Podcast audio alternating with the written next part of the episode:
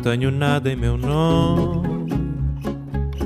Somente o fado que faço. Esto es Vidas Prestadas, un programa sobre libros y sobre mundos posibles. Un programa sobre ficciones, sobre no ficción, sobre poesía, teatro, cine, también música. Todo aquello que puede caber en un libro. Este es un programa para nosotros, los lectores. Nada possui meu nome.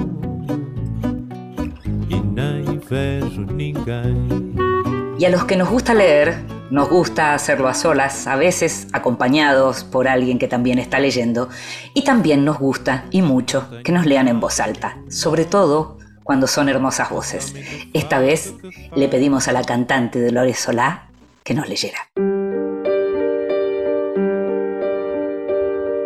En voz alta. Cuentos breves Poesía. Lecturas para compartir. Pasar de la relativa sombra del aeropuerto a la luz blanca del despoblado siempre me pareció una forma particularmente despiadada de entrar en el país. El tiempo que lleva a ajustar la mirada, no solo al exceso de luz, sino a esa realidad que siempre, en el primer minuto, resulta deslumbradoramente extraña es el tiempo del pánico, la caída en la trampa. He vuelto y esta vez ya no podré salir. Este mundo, que nunca fue de veras míos, será mi sepultura. Moriré y no estará la mano del amigo para sostenerme la cabeza, para cerrarme los ojos. No puedo explicar la desazón que me causa volver a Buenos Aires esa sensación de estar abriendo puertas que dan siempre a cuartos vacíos, de leer páginas que están siempre en blanco, de asir recuerdos que se me ahuecan en cuanto procuro darle sentido. No, no es mío el mundo de mi madre, ni es este mi país. ¿Por qué entonces la ansiedad ¿Por qué la orfandad que siento invariablemente al pisar este asfalto calcinado mientras espero el taxi? Comienzo del mundo olvido de Silvia Moloy. Y la escuchábamos a Dolores Solá leyendo a Silvia Moloy, a la gran Silvia Moloy. A Dolores la pueden escuchar en Calandrias, un programa que se emite por esta misma radio, Radio Nacional, los sábados de 9 a 10 de la mañana. Y si la quieren escuchar cantar, el sábado 23 de octubre va a presentarse en el Torcuato Tazo con La Lola Girasola, su nuevo espectáculo solista. Vidas prestadas. En la noche de la radio pública.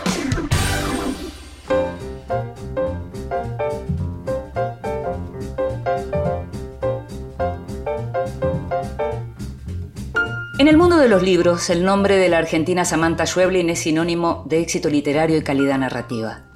Samantha nació en 1978 en Buenos Aires, en donde tuvo estudios de cine y televisión.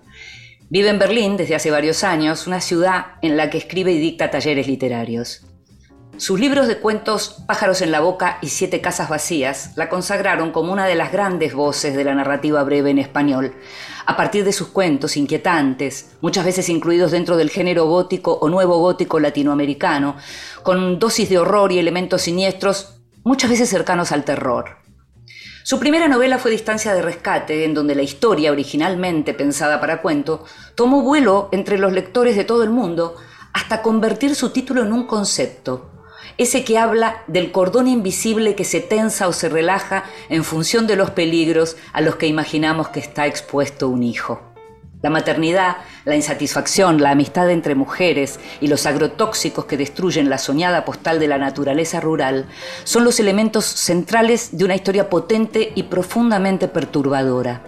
Con el título de Fever Dream, en inglés, La novela fue finalista del prestigioso premio Man Booker International en 2017 y también ganó el premio Shirley Jackson, entre otros galardones.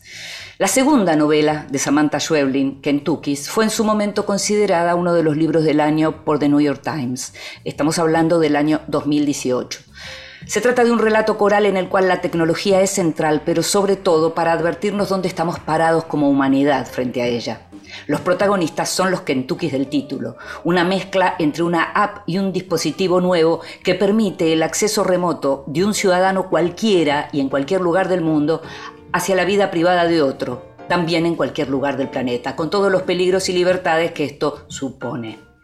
Por estos días, Distancia de Rescate acaba de convertirse en una gran película que puede verse en cines y en la plataforma Netflix. Fue dirigida por la peruana Claudia Llosa y las protagonistas son la española María Valverde y la argentina Dolores Fonsi. Samantha Schweblin participó de la escritura del guion. Te invito a que escuches la primera parte de la conversación con Samantha, la autora de Distancia de Rescate. Qué suerte tenerte ahí, Samantha Schweblin. Un verdadero placer. Gracias por hablar con nosotros. Y yo también encantada, hace un montón que teníamos que hablar. La teníamos pendiente sí. y, está, está, bueno este momento, me parece, ¿no? Porque estás en un buen momento, ¿no? Sí, bueno, está, está pasando todo, muchas cosas alrededor de la peli, este, y sí, eh, es un buen momento. Lo, primero que te quiero preguntar es si ves la novela en la película, a ver si se entiende lo que digo. ¿Te identificas tu texto y tu historia en esa película? Sí, absolutamente, absolutamente. O sea, mm, obviamente cualquier, digamos, traducción de un lenguaje a otro, como es esto de la literatura al cine, implica bueno, perder algunas cosas, pero también ganar otras, que fui descubriendo y que me, por momentos hasta me alucinaban, como decir, ¿cómo, ¿cómo no vi esto? ¿Cómo me perdí esto? Y eso me perdí también, entre comillas, porque también son cosas que son, se sienten espectaculares en, el espacio del cine, pero por ahí en la literatura no hubieran funcionado. Entonces también es un descubrimiento que funciona en paralelo, no sé si hubiera funcionado en el libro. Este, y en esa traducción hay muchas cosas que, se cambiaron, otras que quedaron, pero a mí lo que me, lo que me gusta mucho de, la adaptación es que siento que a nivel emoción al que está mm. expuesto el lector versus nivel emoción al que está expuesto el espectador, eh, van muy, muy a la par, muy agarraditos de las manos, eh, incluso en mm. los momentos, o sea, en el, y todo lo largo, digamos, toda la montaña rusa que, implica el recorrido de distancia de rescate, casi en los mismos tiempos sube y baja en, el, en la peli. Y eso, eso me encanta, ¿no? Como, porque al final esa es una de las cosas que, pienso que deberían ser más fieles, ¿no? En la traducción, en la traducción de, la literatura al cine, como esa, esa emocionalidad que te produce. Sí, algo del espíritu, digamos, eh, también, ¿no? De la, de la historia, porque lo, curioso es que mientras hay eh, autores que, eligen correrse y permitir que, alguien haga la, adaptación y demás como para armar una nueva obra, en este caso vos trabajaste en el guion y además vos tenés experiencia, estudiaste cine. Eh, recién mencionabas cosas que te descubrió la película de alguna manera. Y, y mencionabas como cosas, decías que no necesariamente uno podría haber escrito, pero ¿hay lecturas de tu propia historia que te descubrió la película?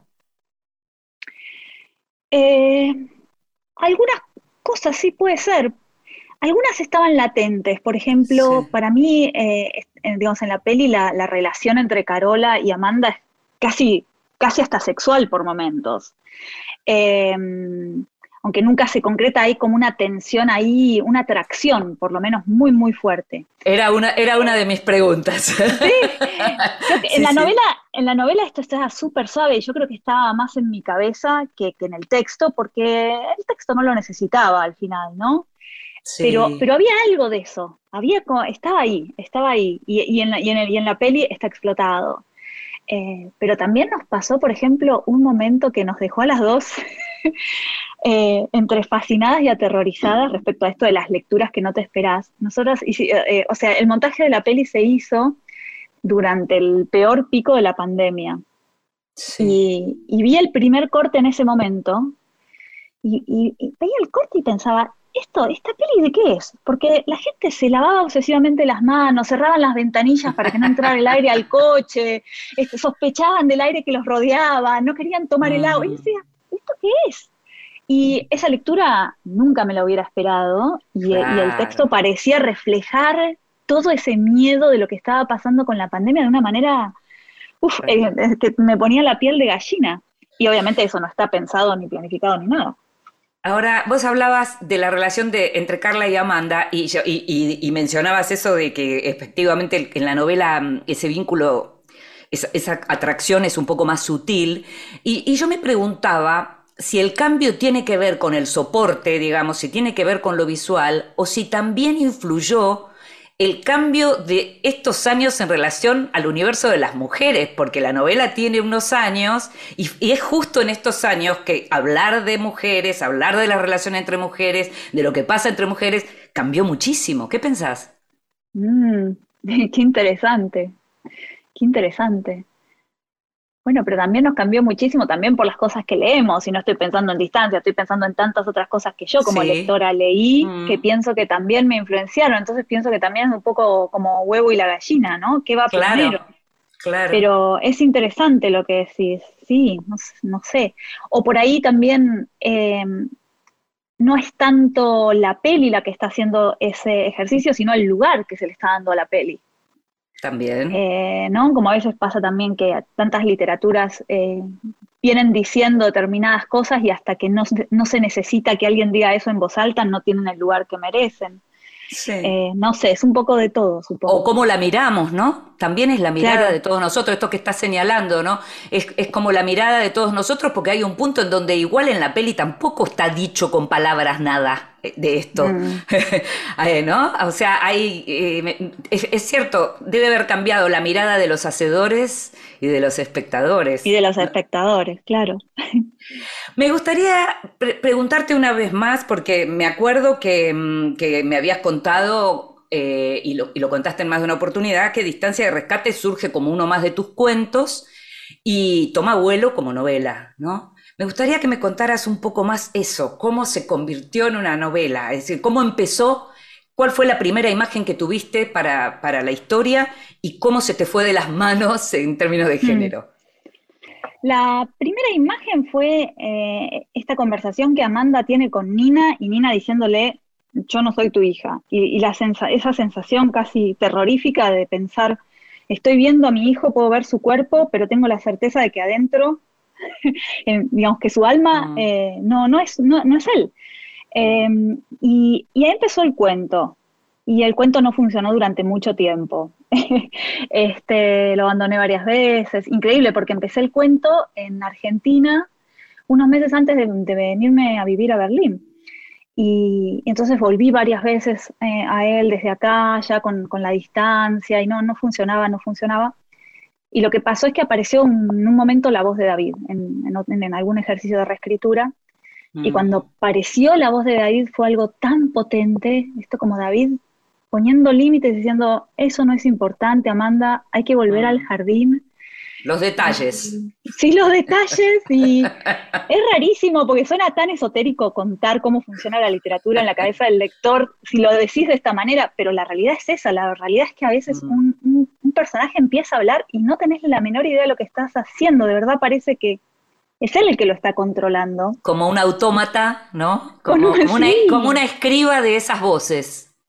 Sí, y hasta incluso eh, hay algo en, David que casi parece estar eh, como, como mostrando o enseñando eh, o, tratando de, notificar cómo funciona la propia novela, ¿no? Cuando dice esto no es importante, cuando dice hay que volver atrás, o sea, cómo funciona la escritura, ¿no? O sea, yo me acuerdo de David diciendo esto no es importante, Amanda, y yo pensaba, claro, obviamente esto no es importante, hay que volver al jardín, ¿no?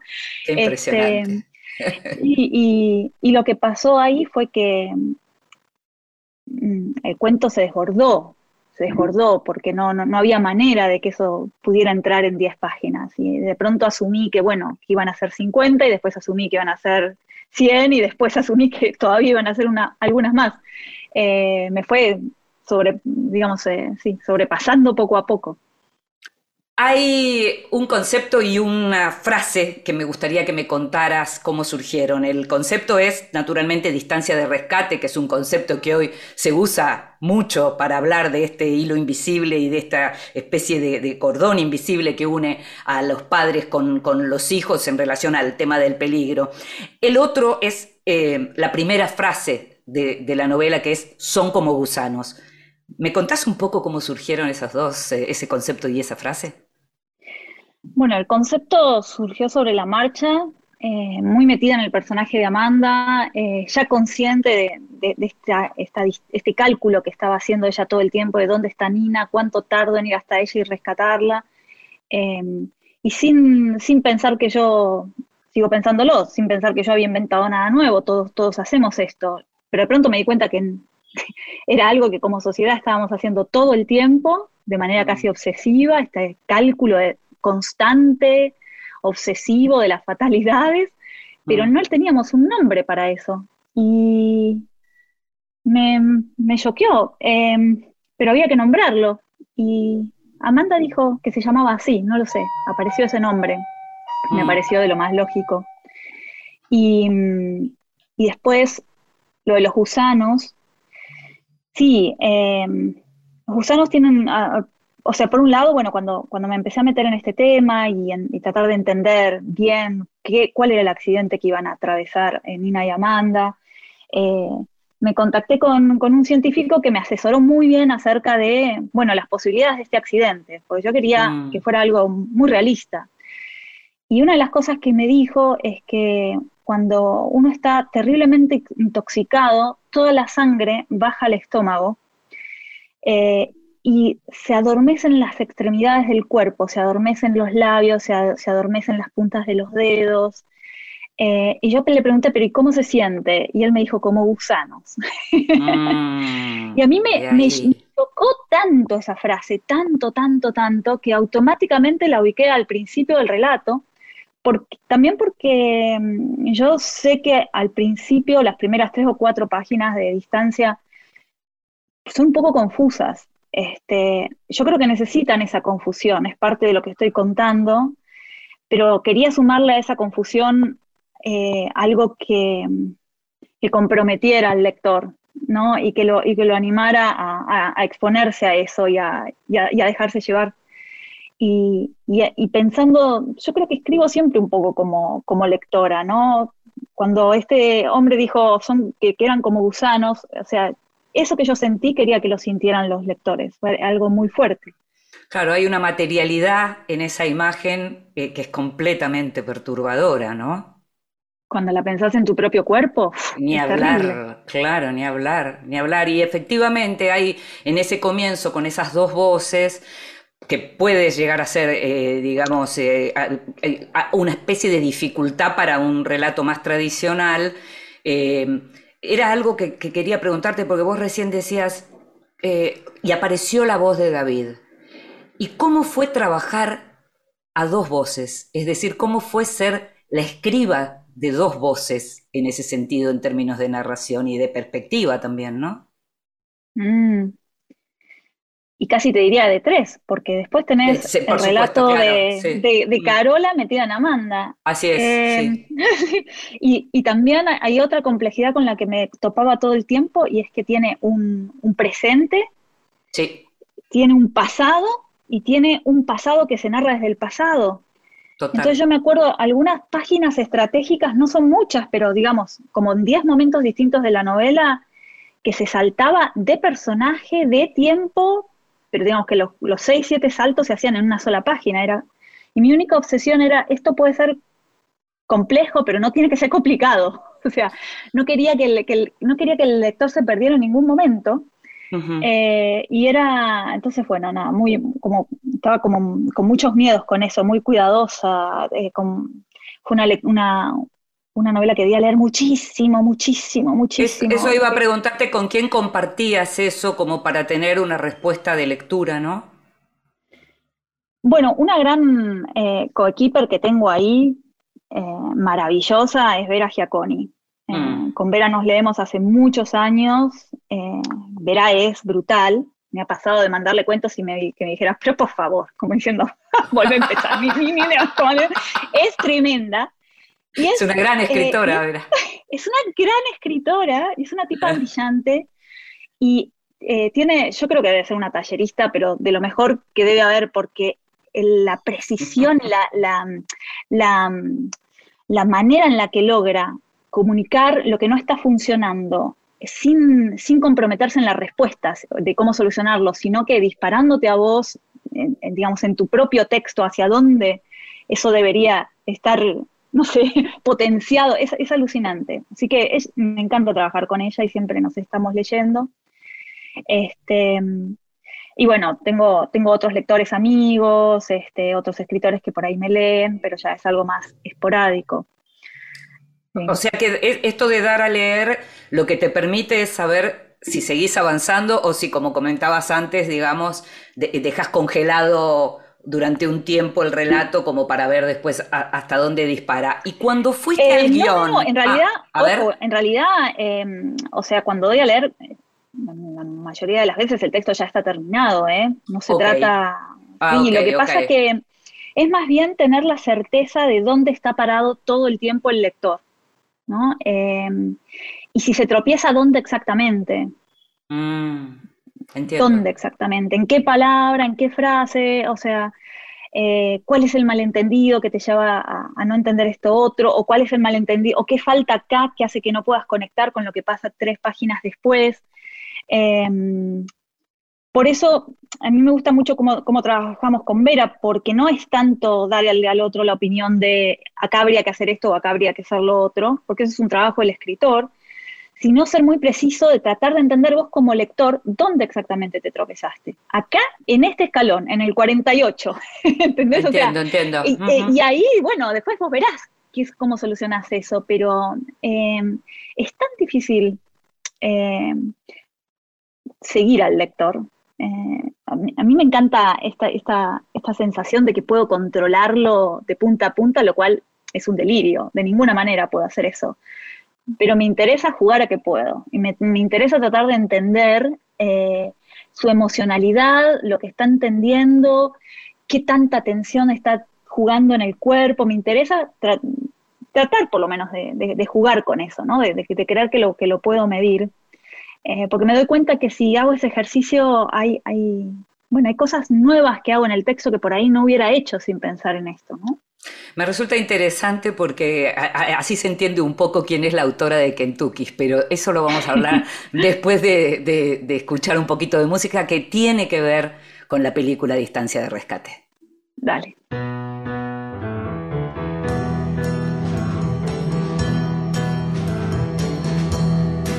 Ain't got no home, ain't got no shoes, ain't got no money, ain't got no class, ain't got no skirts, ain't got no sweater, ain't got no perfume, ain't got no bed, ain't got no mind, ain't got no mother, ain't got no culture, ain't got no friends, ain't got no schooling.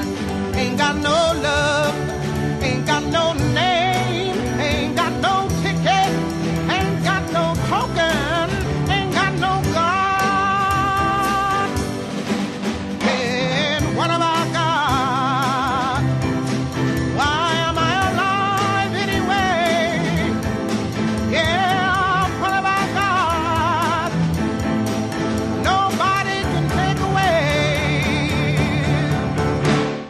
my hair, got my head, got my brains, got my ears, got my eyes, got my nose, got my mouth, I got my smile.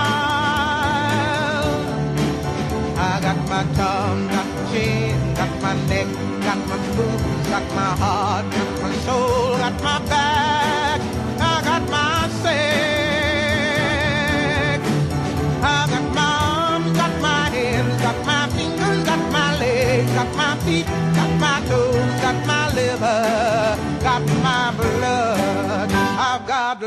Estamos escuchando a Nina Simone en un tema que se escucha en la película Distancia de Rescate, un clásico. Ain't gonna know I good life.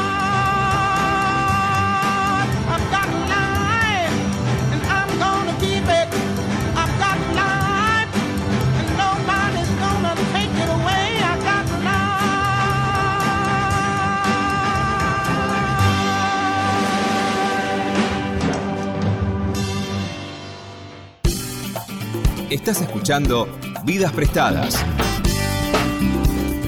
con Inde.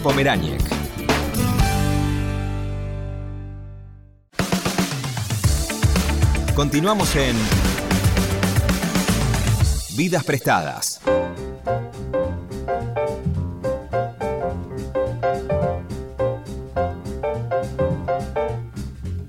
Y seguimos en Vidas Prestadas, este programa sobre libros y sobre mundos posibles, y nos estamos dando el gustazo de, conversar con Samantha Schweblin a propósito de la película Distancia de Rescate basada en su novela, en la que ella misma trabajó, pero en general para hablar de lo que tiene que ver con su obra. Hay un fragmento que siempre me interesa de Distancia de Rescate y que tiene que ver con el hilo invisible del terror del linaje, digamos, y que dice así, es porque tarde o temprano sucederá algo terrible. Mi abuela se lo hizo saber a mi madre toda su infancia. Mi madre me lo hizo saber a mí toda mi infancia. A mí me toca ocuparme de Nina. Esa frase es tremenda. Yo no, creo que, que, alguien pueda pasar por esa frase sin, sin ir para atrás. ¿Cómo, ¿Cómo surge eso? No sé, quizás surge de... Pienso que aunque no sea madre, yo pertenezco a ese linaje como hija, ¿no? Y, y me doy cuenta de la cantidad de reflejos que hay entre los movimientos de mi mamá y los movimientos de mi abuela, eh, la herencia de, lo que cada una considera que es peligroso o no, la falta, a veces de, que a veces los padres eh, te sobrecuidan y a veces también hay cosas que no ven y vos pensás, ¿cómo no vieron esto? O sea, era peligroso, o sea, esa sensación de, del que te cuida pero también te abruma, este, y pienso que es difícil que debe ser estar del otro lugar, del, del otro lado. Eh, esto de que, por un lado tenés que cuidar, pero por el otro lado, si no das libertad, ¿cómo van a aprender a moverse? ¿Cómo van a aprender a medir el peligro? ¿Cómo van a aprender? ¿Y, cómo me dice eso? ¿Dónde está el límite? Me parece eh, realmente el terror supremo, o sea, ese límite. Yo creo que no fui madre porque, porque no me siento capaz de, de, hacer una cosa así. Siento que tiene que ser algo muy parecido a la locura, porque estás calculando eso todo el tiempo, ¿no? Es así. Eh, Ahora, ¿vos, te imaginaste alguna vez que vos, que, que estás señalando esto, eh, podías llegar a ser la autora de una novela que es como la, novela que los, digamos, en la que todos los padres se identifican? ¿Se te ocurrió alguna vez algo así? No, pero ahora que lo decís me pregunto mm, si no habrá algo también en el, como en la, en el ejercicio de ponerte en los pies del otro, como estás haciendo el ejercicio de ponerte en el otro, pero no sos el otro, eso también por ahí da una distancia eh, que te permite, no sé, por ahí comunicar con más precisión o entender mejor los dos lados. Eh, supongo que es una pregunta que me estoy haciendo ahora por, por esto en particular, esta novela en particular de la que estamos hablando, pero por ahí vale para, todo el ejercicio de lo que es escribir y lo que es leer, ¿no? Sí, como un juego de... Mm, mm. Sí, no, sé, como de, de actuar a, ¿no? Sí, porque estaba pensando, por ejemplo, eh, mientras hablabas del terror supremo, ¿no? Y, de cuánto cuidar y de cuánto dejar solo y de cuánto liberar, pensaba en tu cuento Un hombre sin suerte, por ejemplo, ¿no? Em, mm. Que es un cuento súper inquietante, eh, no necesariamente de, ni nada, no hay nada esotérico ni nada de terror, pero lo que aparece ahí tiene que ver con la posibilidad, digamos, de, una, de, un abuso a, una, a una menor, ¿no? Eh, aparece como posibilidad, digamos, y es tremendo, tremendamente abrumador. Y ahí también está eso como, como una inquietud constante, ¿no? Que tiene que ver con los padres. ¿No? ¿Cuándo, los dejas solos? ¿Cuándo los dejas ser eh, independientes también en un punto, ¿no? Es claro. bien, bien, bien complejo. sí. Pero ese, vos date cuenta que ese, ese, ese miedo al, abuso eh, en realidad está sucediendo todo el tiempo en la cabeza del lector. No hay ningún personaje, bueno, los padres por ahí, pero te enterás al final. no hay ningún personaje de los que estás siguiendo que tengan eso en la cabeza. estás cargando vos solo con toda esa, esa moralidad, ese prejuicio, esos miedos, ese terror, esas experiencias, porque también uno genera todo esto por la experiencia, por las experiencias por las que ha pasado.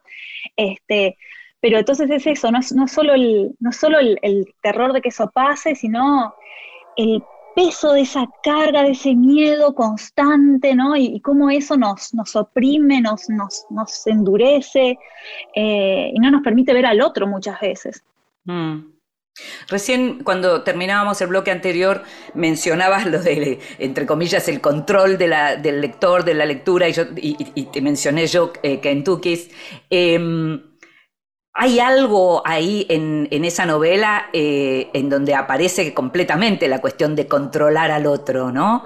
Eh, ¿Cómo, ¿Qué es eso de querer controlar al otro? ¿Vos sentís que es un, bueno, sentís, ¿no? ¿Ves? Igual que todos nosotros, que hay como una carrera por el control del otro. ¿Estamos asistiendo a una carrera por el control del otro en el mundo? Eh, bueno, hay, hay una devoción muy grande porque el otro te mire. Eso es innegable. O sea, las redes sociales funcionan como funcionan por eso. Es, todo el tiempo querés que el otro te mire, ¿no? Mm. Eh, en el mundo literario querés que el otro te lea, es lo mismo, todos cargamos un poco con este deseo, ¿no? Yo, yo, yo, yo, mírame, mírame, mírame. Mm. Este, y ahí, ahí es donde se juega el control, me parece, y se juega para los dos lados, mm. para los dos, porque también en cuanto ese deseo está activado en vos de una manera descontrolada, eh, los otros te están controlando. el que te está mirando te está controlando. Siempre hay un eh, el que te estás mirando el mm. que te estás mirando te está controlando, el que te pone like, o sea, entonces es, es, una, como una relación ahí, eh, sí, de, amo y esclavo, ¿no? Para los dos lados. Total. ¿Te sentís cómoda eh, trabajando en la literatura que es así perturbadora? Digamos, es como el lugar donde, donde sentís que, que, tiene que ver con una esencia de, de tu literatura, por llamarlo de algún modo. Sí, eh, es el lugar que más me interesa. No sé si podría mm. escribir por fuera, por fuera de ese mundo. Eh, mm. Puedo escribir, podría escribir por fuera de otros géneros, por ahí, pero siempre mirando lo que es perturbador. Para mí hay algo, realmente la palabra es alucinante, ¿no? Eh, en, lo perturbador, que es que es inclasificable. Mm. ¿no? Digo, para, para simplificarlo, en el género, los géneros del, digamos, superrealistas, eh, lo que está pasando puede comprometerte o más o menos a vos como lector, puedes conectar más o menos, pero hay un punto en el que decís, bueno, esto tiene sus límites, nada extraordinario va a pasar, pertenece al mundo de lo real. En el mundo de lo fantástico, cualquier cosa extraordinaria puede pasar, te puede gustar más o menos el género, eh, pero también estás protegido, porque si el mundo es fantástico no te va a tocar, para mí hay algo en, lo que camina en el medio que es la posibilidad de lo extraordinario, o sea, porque te puede tocar, te puede tocar. Entonces, me parece que cuando eso tan, tan alucinante aparece en lo real, te congela. Yo lo puedo sentir con tanta precisión como lectora cuando atravieso esos momentos en los libros y siempre que siempre leo prestándole mucha atención a mi cuerpo como lectora, porque siento que es ahí donde aprendo a escribir. Tengo una atención constante, o sea, si levanto la mirada pienso, ¿dónde la levanté? ¿Por qué? ¿Qué pasó? ¿Dónde me soltó el libro? Y si no puedo parar de, leer, pienso, ¿dónde me duele? ¿En qué parte del cuerpo? ¿Por qué no puedo? O sea, ¿qué está pasando? Me estoy preguntando todo el tiempo cuando leo. En mí. Y, me doy cuenta que estas situaciones, cuando de lo, de lo extraño, suspenden por completo mi juicio de valor me entrego, porque como no lo puedo etiquetar, como no, puedo decir esto es bueno o malo, como no puedo decidir cómo voy a escapar de esa situación, miro con completa atención por primera vez. Es como un mm. estado casi zen, como decís, por favor, decime qué vamos a hacer ahora. Y mm. para mí esos momentos en, la literatura son como sagrados. Y, yo me doy cuenta que cuando escribo, eh, voy, voy a ese lugar, o sea, si, si voy tratando de llegar a ese lugar. Y si, y si no, o sea, si no, no tiene sentido. Como que siento que no, no tienen la, no tienen para mí la fuerza de atracción suficiente como para sentarme a escribir. Eh, o sea que para mí sí es el, no, que es el punto final, el punto al que, quiero ir, como el, el punto de deseo, sí. No, lo que pensaba mientras decías esto era que alguna vez pensaba que mm, eh, viste que hay literatura que se lee con la cabeza, hay literatura que se lee con el corazón, hay literatura que se lee con el estómago y hay literatura que se lee con las tres cosas. Y esa es una literatura que, nada, que es así, que te deja así como, como me parece que estás señalando vos, ¿no? Hay como, un como un compromiso de todo el cuerpo de uno con esa literatura, algo así. Eh, al, mismo tiempo, al mismo tiempo pensaba en distancia de rescate y en, cómo se la ve cada vez más, también en un sentido político. Cuando la mm. escribiste, ¿pensaste en ese sentido político en relación a la denuncia con la cuestión de los agrotóxicos? Sí, lo tenía súper presente.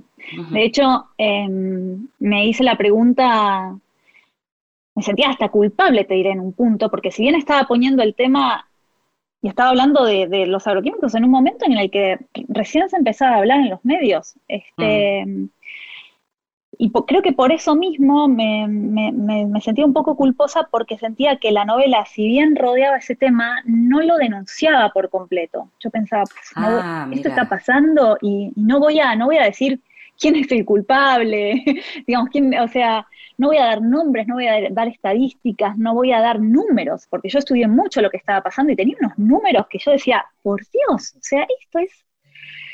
Y, y, lo, y lo que me pasaba es que todo eso era verdad, pero a la vez la novela, digamos, no, o sea, no, no, tenía nada que ver con los números ni con los nombres, o sea, realmente no, no podía absorber todo eso la novela.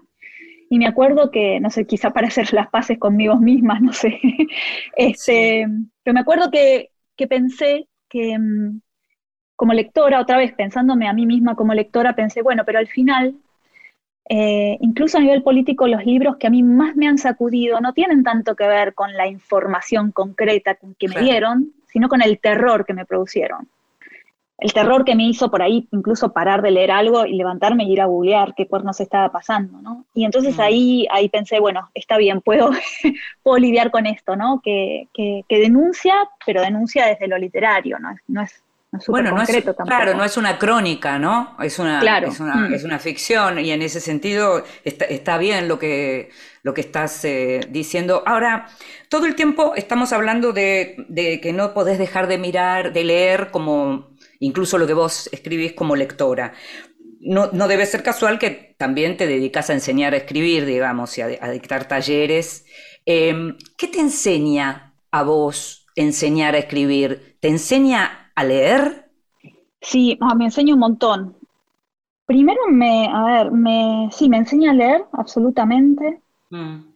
Me enseña, creo, o sea, creo de verdad que una de las cosas más difíciles de aprender cuando uno escribe es a leer realmente el texto que uno está escribiendo y no a leer el texto que uno quiere escribir.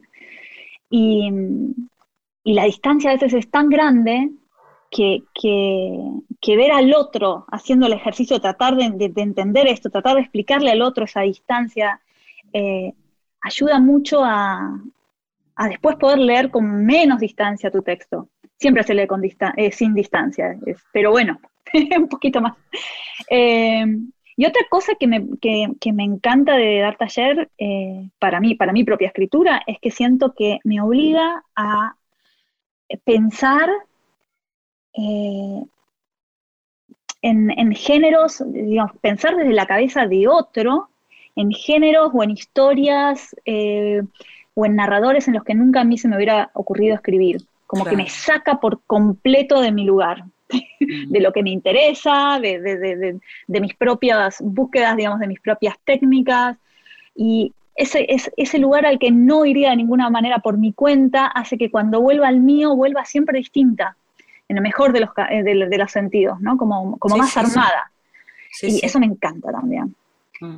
Sabes que durante toda esta charla la palabra distancia apareció mucho y no solo eh, por distancia de rescate, sino que es una palabra que evidentemente está, digamos, eh, está incorporada en vos y es imposible, o sea, no me puedo resistir a preguntarte cómo es la distancia desde Berlín para leer lo que pasa con la realidad del lugar donde naciste, ¿no? Y, si, te, y, mm. si, te, y si te ayuda a estar lejos para producir tu literatura. Sí, eh, hmm. Es súper difícil leer, es súper difícil leer Argentina. Imagínate si encima estás lejos. eh, incluso ya para ir más a lo personal, también es, difícil esa distancia con, la familia, ¿no? claro. Mm. Pero con la literatura pasó algo raro que es que yo venía escribiendo una literatura muy, pienso en los dos primeros libros, ¿no? En El núcleo del disturbio y en Pájaros en la boca, donde los espacios tenían un, eran muy abstractos, no se sabía muy bien dónde ocurrían las cosas. Podía ser Argentina, pero también podía no serlo.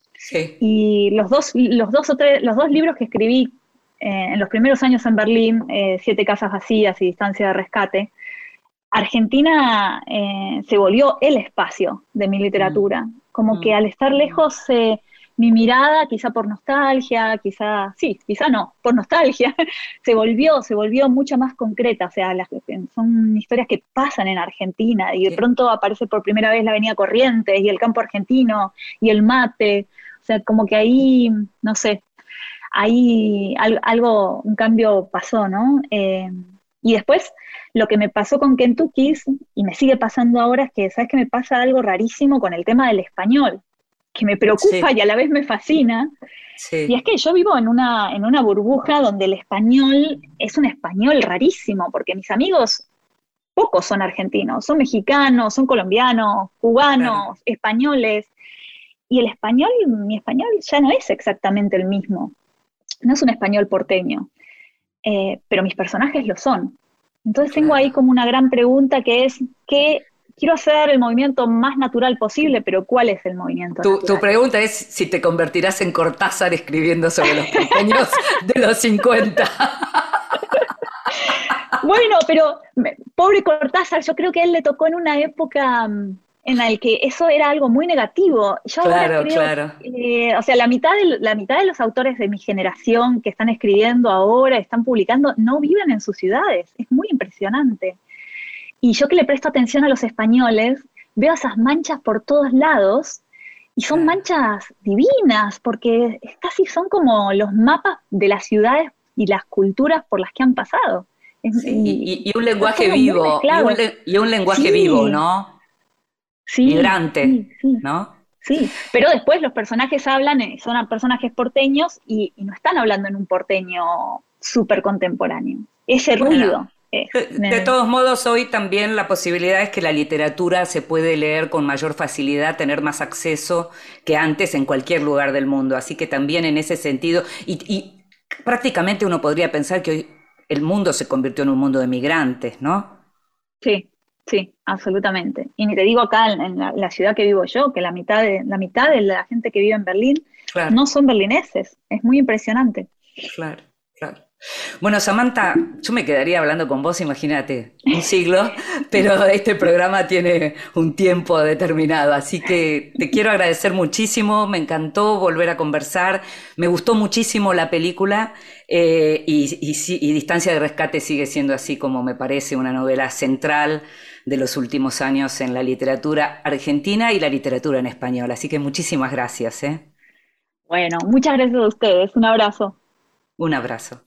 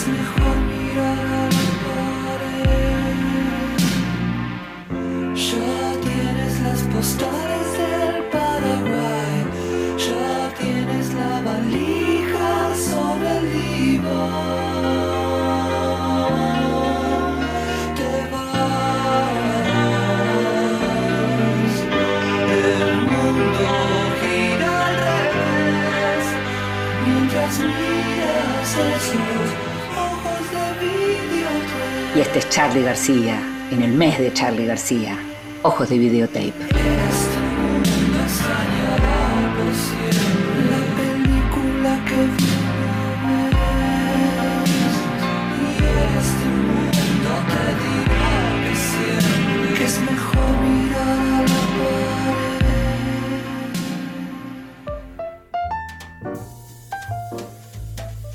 Te regalo un libro. Recomendaciones y sugerencias para tomar nota. Hola, mi nombre es Juan Pablo Bertaza y en Te Regalo un libro quería hablar de El Golem de Gustav Meinrich, una novela publicada en 1915 que podría considerarse uno de los primeros bestsellers de caridad. El libro cuenta la historia de un hombre que se lleva por error un sombrero de otra persona, el tallador de piedras Atanasius Pernat, y termina adquiriendo su personalidad. Creo que El Golem es además uno de los pocos libros que les encantaban tanto a Borges como a Cortázar y de hecho lo mencionan en varias oportunidades. Pero además le gustaba Kafka y ahí me da toda la impresión que es una de las grandes fuentes de inspiración de David Lynch, algo que se puede ver en algunas películas como Carretera Perdida. Lo que me fascina de la novela es que capta a la perfección la esencia de Praga, que es la ciudad en la que vivo hace dos años, describiendo, por ejemplo, los sucios vericuetos y pasillos laberínticos del barrio judío, que ya no existe, con el telón de fondo de la leyenda del golem, que más que un personaje en sí, le da al libro un tremendo clima. Además es de esas novelas que toleran infinitas lecturas porque cada vez se puede encontrar algo nuevo y por ejemplo, está llena de referencias a leyendas y personajes increíbles de la historia de Praga. Es verdad que tiene un estilo un poco sinuoso, aunque también soy de la idea de que algunas lecturas supuestamente complicadas valen la pena, pero por otro lado me parece que el golem tiene algo muy contemporáneo y es el hecho de estar estructurada en torno a capítulos muy breves, casi como si fuera un conjunto de relatos cortos.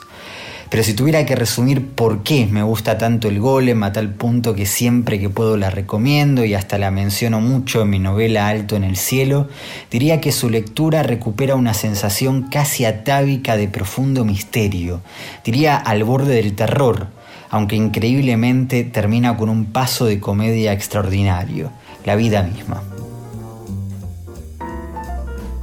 Y lo escuchábamos al escritor Juan Pablo Bertaza, autor de Síndrome Praga, y Alto en el Cielo, ambas novelas publicadas por Adriana Hidalgo, hablándonos del golem. Juan Pablo, como decía, vive en Praga desde hace dos años. Libros que sí. Títulos nuevos y no tan nuevos que son imperdibles. El azul es el color de la lejanía, del casi infinito cosmos, del inabarcable mar. Todo lo que se encuentra lejos se torna azul por las capas de aire que lo rodean. El agua transparente también se vuelve azul en la profundidad, haciendo que casi todos los colores desaparezcan. El azul además es frío, es el morado de nuestra piel al enfriarse. El azul es el color de los dioses que suelen venir del cielo o del mar. El azul es grande, casi inmenso y siempre lejano como el azul ultramarino, aquel que venía del otro lado del mar. El azul es, además, mi color preferido. Nadando en el mar conocí azules que nunca había visto. Este es un fragmento de Som I, Diario del Mar, un libro de Inés Marcó, publicado por Blati Ríos. Inés es artista visual y escritora, y este diario es un diario que ella escribió mientras estaba en Barcelona, eh, en donde estaba justo en un momento eh, en el que la situación del independentismo estaba bien seria en los enfrentamientos con el gobierno central. Entonces es un diario en donde ella cuenta lo que tiene que ver con su actividad de nadadora amateur, pero cruzada por esta idea de estar en un país que no es el suyo, en una ciudad que no es la suya, eh, y en un momento de turbulencias políticas. Es un, libro precioso, chiquito, como te decía, publicado por Blati Ríos, es reciente, me lo traje de la FED. Eh, tiene la tapa es una ilustración preciosa también, eh, con esta nadadora que nos va contando lo que siente cada vez que entra al mar, lo que le pasa con los compañeros de esa, de esa empresa de ir a nadar a aguas abiertas, de lo que de lo que pasa con su cuerpo, de lo que pasa con su cuerpo mientras está dentro del agua y cuando está fuera del agua, de lo que le pasa cuando está fuera de su lugar de vivir habitualmente también. Son y quiere decir vamos. y es como los catalanes dicen vamos. Eh, el libro se llama así, Diario del Mar, y la autora es Inés Marcó. Y otro libro que leí, del que te hablé hace un tiempo, porque en realidad me había interesado cuando vi que había salido en inglés, el libro se llama La herencia, publicado por Nórdica Libros. La autora es una escritora noruega de 62 años que se llama Vigdis Hjorth. El libro se llama La herencia y justamente es a partir de una herencia que se desata esta historia que tiene que ver con una familia, con varios hijos, con una herencia que eh, dos de los hijos ven como incorrecta, eh, pero que en realidad lo que hay detrás de eso son los tremendos secretos familiares que se desatan en esta situación. Tremendos secretos familiares que tienen que ver con incesto y que llevaron a que este libro, que fue un libro muy vendido en su propio país, en Noruega, se vendieron 150.000 ejemplares porque la autora es una autora además muy conocida, lo que ocurrió fue que la hermana de esta autora posteriormente publicó otro libro también jugando con la idea de ficción y de autobiografía, contradiciendo absolutamente la versión de Vigdis Hjorth. El libro se llama La herencia, se lee realmente muy bien. La historia es muy fuerte, muy dura, pero también, eh, pero no es solo la historia lo que cuenta en esta novela, que es una novela para muchos públicos, sino el modo en que está escrita que lo hace realmente muy atractiva, porque tiene una tensión narrativa muy importante. La herencia publicada por Nórdica.